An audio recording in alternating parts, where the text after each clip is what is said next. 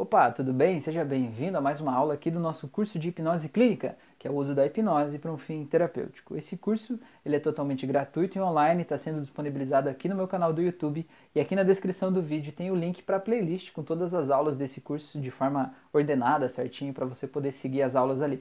Tem o link para um grupo também exclusivo para os alunos do curso. Se você está fazendo esse curso, entra lá no grupo, não fica aí batendo a cabeça, porque esse é o lugar da gente trocar ideia, trocar experiência, da gente aprender junto, tá bom? Bora lá, tô te esperando lá, já tem muita gente legal lá e a gente já está trocando bastante ideia. Então, se você está entrando nesse mundo, vai ser legal aprender, buscar novas formas de atuar, né? E se você já é terapeuta e já trabalha com isso, vai ser muito legal poder é, se reciclar e ajudar a gente também, né? Ninguém é melhor do que ninguém, eu estou aqui só disponibilizando o conteúdo que eu tive acesso até aqui nos cursos que eu acessei, mas eu não sou melhor do que ninguém, a gente está aprendendo junto, então a tua opinião é muito importante, beleza? Então tá, nessa aula de hoje eu vou falar basicamente de um assunto que é um pouco polêmico. Eu vou falar sobre memórias falsas. Memórias falsas funcionam da seguinte forma: o teu cérebro, o teu subconsciente, ele não sabe o que é real do que é mentira. Então, se você pensar agora que você está na chuva, sentindo a chuva na beira da praia, sentindo o cheirinho da maresia e tal, para o teu sistema, para o teu corpo, isso vai ser real e vai ser real agora, nesse exato momento. Ele não sabe que isso é só uma lembrança ou que isso é uma, um pensamento teu. Para ele, tudo que você pensa é verdade agora, né? Não existe passado nem futuro, existe sempre o agora, certo? Detalhe disso é que se você teve um trauma que fica voltando na tua cabeça, uma memória do passado, é como se o teu corpo todo estivesse sofrendo aquele trauma agora, de novo, um eterno agora, né? O tempo todo te incomodando ali. Então o que, que acontece? Existem pessoas que usam a técnica de criar memórias falsas. Isso é um assunto bastante polêmico, tá? Vou te dizer o seguinte, é polêmico pelo seguinte, porque assim, não é, sei lá, é, é, é uma questão de, de análise, de interpretação, de você avaliar até que ponto isso é bom, até que ponto isso é ético, até que ponto isso é, é positivo para o teu cliente, né? Então, por exemplo, vou dar um exemplo. Uma pessoa, ela sofreu um assalto. Desculpe. A pessoa sofreu um assalto.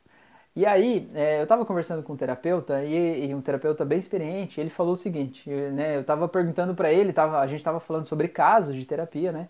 E aí eu contei alguns casos meus, ele contou alguns dele também, mas esse me marcou porque é uma coisa que eu não costumo usar. Eu vou ser sincero que eu já usei uma vez, eu acho, mas eu não costumo usar. Mas é só para você entender como é que é. é o que, que ele fez?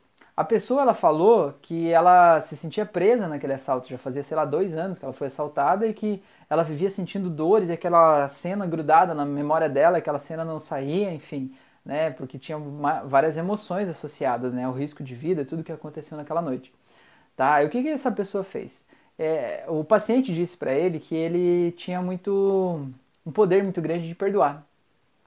Então, ele pegou esse, digamos, essa capacidade da pessoa, esse poder de perdão, e fez a pessoa ver esse, esse, o assaltante passando por situações, ele disse assim, a primeira situação era uma situação de humilhação.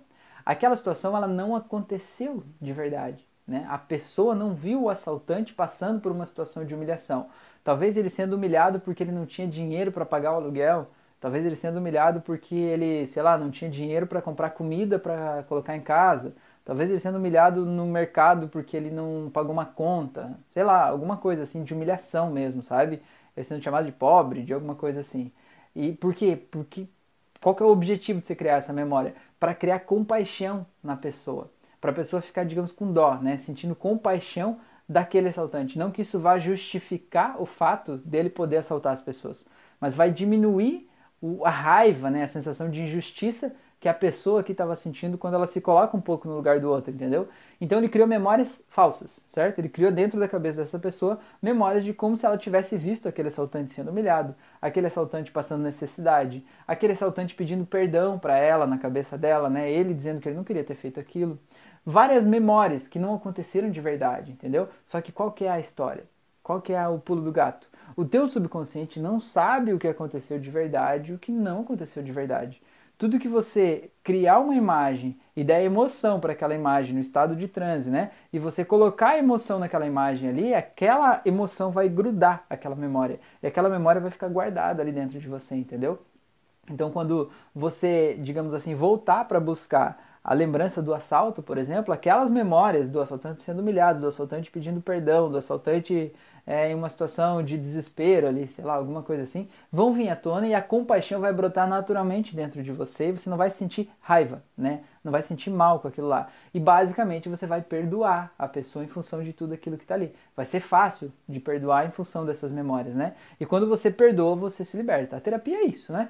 O, principal objetivo é você levar o teu cliente ao perdão de algo que ele passou, né? Alguma pessoa lá do passado. Porque quando ele perdoa, ele se liberta. Enquanto ele não perdoa, ele continua amarrado, né? É, continua revivendo aquilo de alguma forma.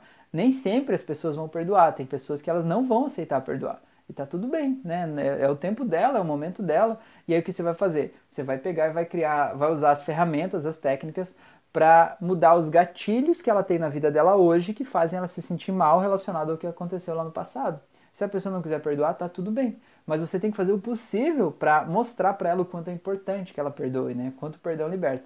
Então, basicamente, essa técnica de criar memórias falsas é justamente você pegar e criar novas memórias para se sobrepor, né? Se contrabalançar ali, digamos assim, com aquela memória que é a memória que incomoda a pessoa, né?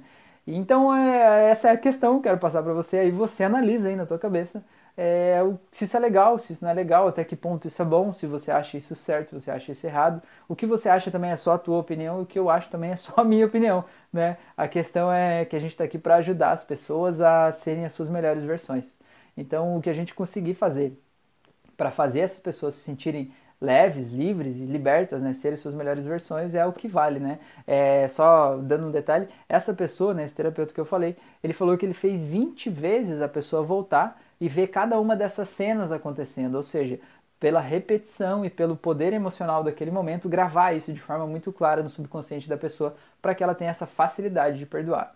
E no caso dele, realmente melhorou. A pessoa ela tinha dores físicas terríveis no corpo e ela não teve mais dores depois das, das sessões né, que ele fez, é, em função dessas memórias que levaram ao perdão e o perdão levou ao fim dos sintomas. Beleza? Um grande abraço para você. Até a nossa próxima aula.